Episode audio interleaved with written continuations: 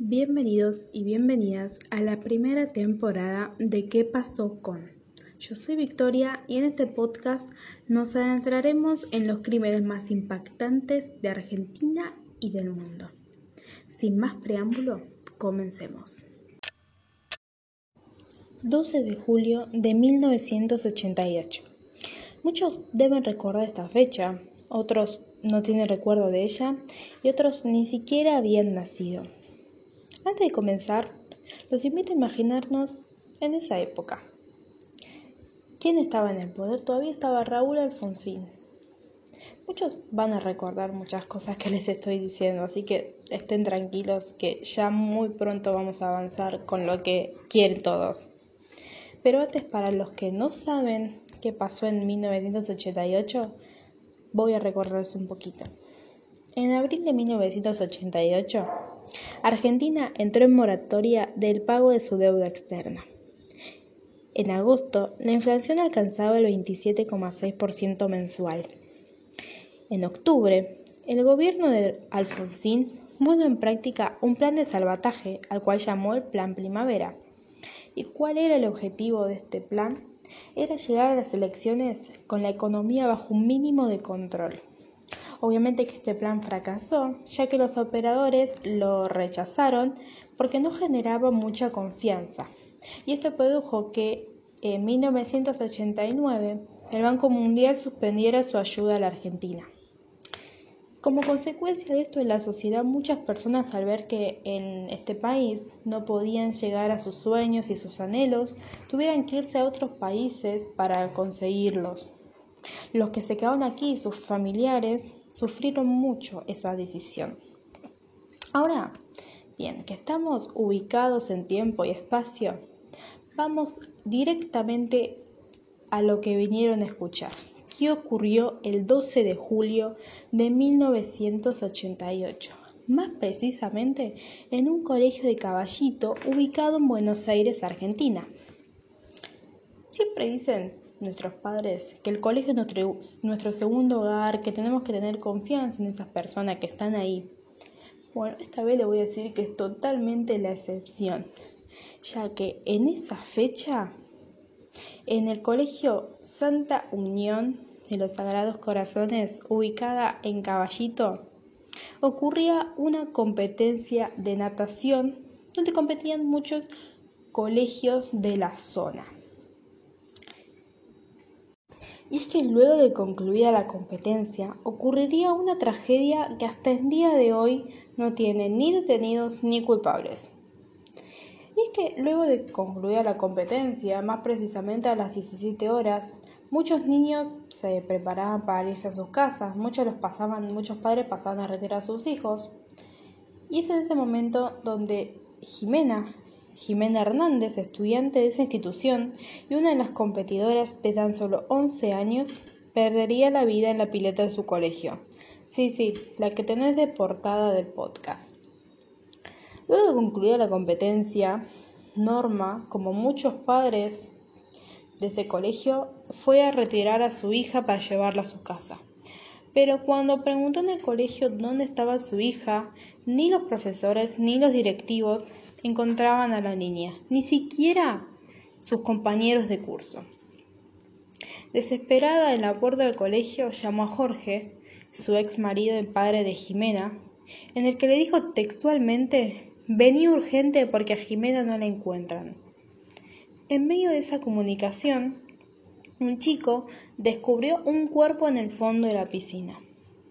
Esa noticia no tardó nada en recorrer los pasillos del colegio y llegar hasta los oídos de Norma, que estaba al teléfono con Jorge, y le dijo, la encontraron muerta. El otro lado del teléfono estaba Jorge, el padre de Jimena, desesperado, que no pudo decir ni siquiera una palabra. Ahora bien, ¿qué pasó con Jimena? ¿Por qué la encontraron al fondo de la piscina? ¿Qué pasó con esa niña? Muy bien. Según la versión oficial del instituto, se dice que la niña se había ahogado y que fue un accidente, que no hay ningún involucrado. Pero los padres dudaban mucho de esta, de esta versión, ya que ellos decían que Jimena era muy buena nadadora y era muy difícil que nadie se diera cuenta de que un chico tenía un accidente, de que un chico se había caído al agua. Con el tiempo, y después de muchas pruebas, se descubrió que Jimena había sido abusada, asesinada y arrojada ya sin vida a la pileta. Este caso, increíblemente, pasó por cuatro jueces. El primero fue Luis Sebasco, que indicaba que el fallecimiento se produjo por un edema agudo de pulmón provocado por una asfixia por sumersión. De esta forma se descartaba totalmente el fallecimiento debido a la acción de terceros. ¿Qué quiere decir esto? Quiere decir que el juez sostenía también lo que decía el colegio, que Jimena se había ahogado, que Jimena se cayó accidentalmente a la pileta y que nadie sabía de su accidente. Pero esto no quedó ahí, ya que un juez llamado Omar Faciuto, luego de haber leído la causa y leído lo que Luis Sebasco dijo sobre el fallecimiento, decidió solicitar una segunda autopsia y debido a esto, y debido a esto determinó que Jimena había muerto por asfixia por sofocación. Totalmente lo contrario que dijo Luis Sebasco, es decir, que le taparon la cara con la mano para que no pudiera respirar y luego la tiraron a la pileta. Por eso no se encontraba agua en los pulmones.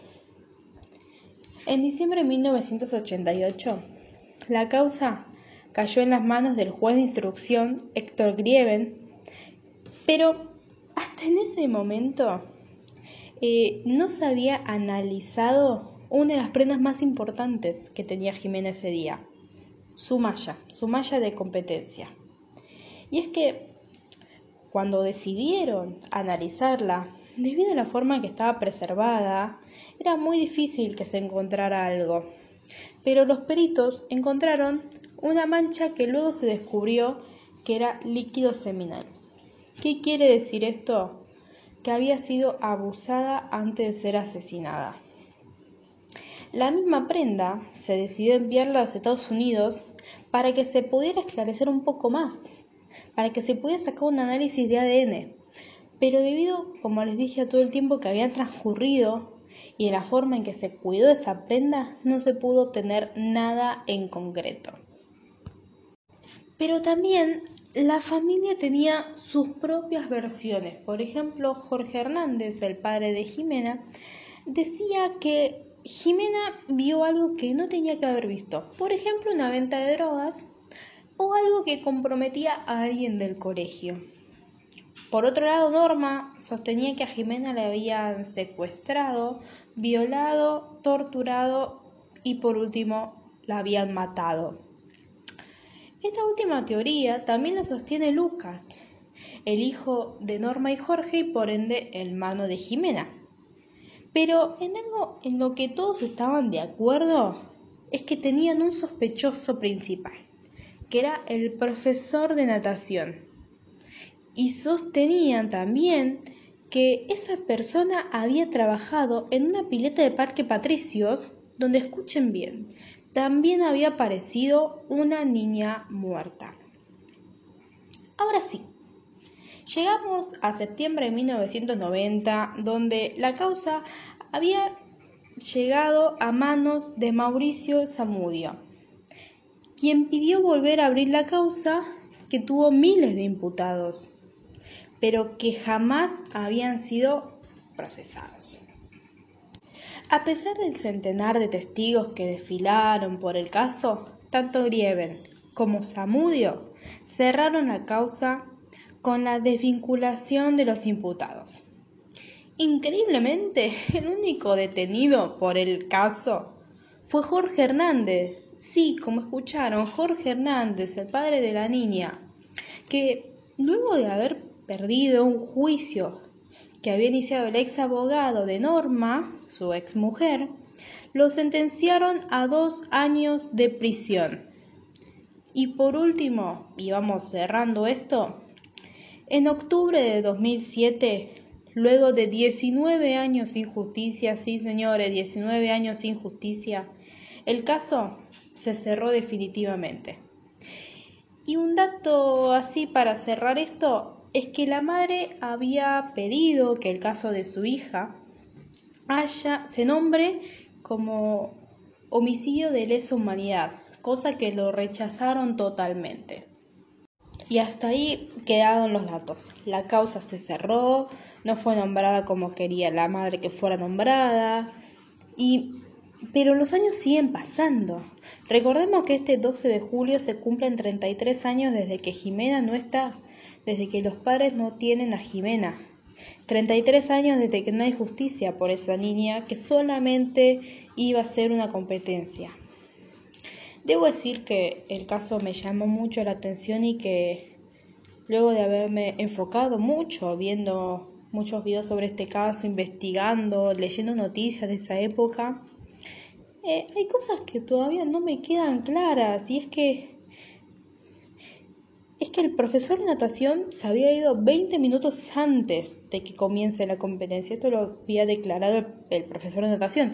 20 minutos antes. Rarísimo. rarísimo que el profesor de natación se vaya en medio de una competencia de natación. Y que por otro lado también se negó en conocer a la línea. Por otro lado, y lo que más me sorprendió también fue el cero grado de empatía de los vecinos de la familia culpando a la madre de loca y defendiendo al colegio, diciendo que en un colegio católico, en un colegio de monjas, en el que solo iban niñas, no podían ni violar ni matar a un niño. ¿Qué cree señora? Lo hicieron. Lo hicieron y está este caso que acabo de explicar. Ahora bien, me interesa mucho saber qué creen ustedes que pasó con Jimena. ¿Qué creen ustedes que pasó en ese colegio? ¿El colegio le pagó a los jueces para que no dijeran nada? ¿Los padres de Jimena tienen algo que ver? ¿Qué creen ustedes que pasó? ¿Qué pasó con el profesor de natación que se fue 20 minutos antes de que arrancara la competencia? Así que los invito a que dejen sus comentarios en la última publicación que hice sobre este caso. Y por otro lado, me gustaría que me dejen también qué casos les gustaría que cuente. Sé que algunos me estuvieron dejando ahí, algunos de los que les interesaría que, que averigüe un poco más de qué pasó. Así que los invito a que los dejen y nos vemos eh, dentro de 15 días. Nos vemos en el próximo capítulo. Hasta luego y que tengan buenas noches.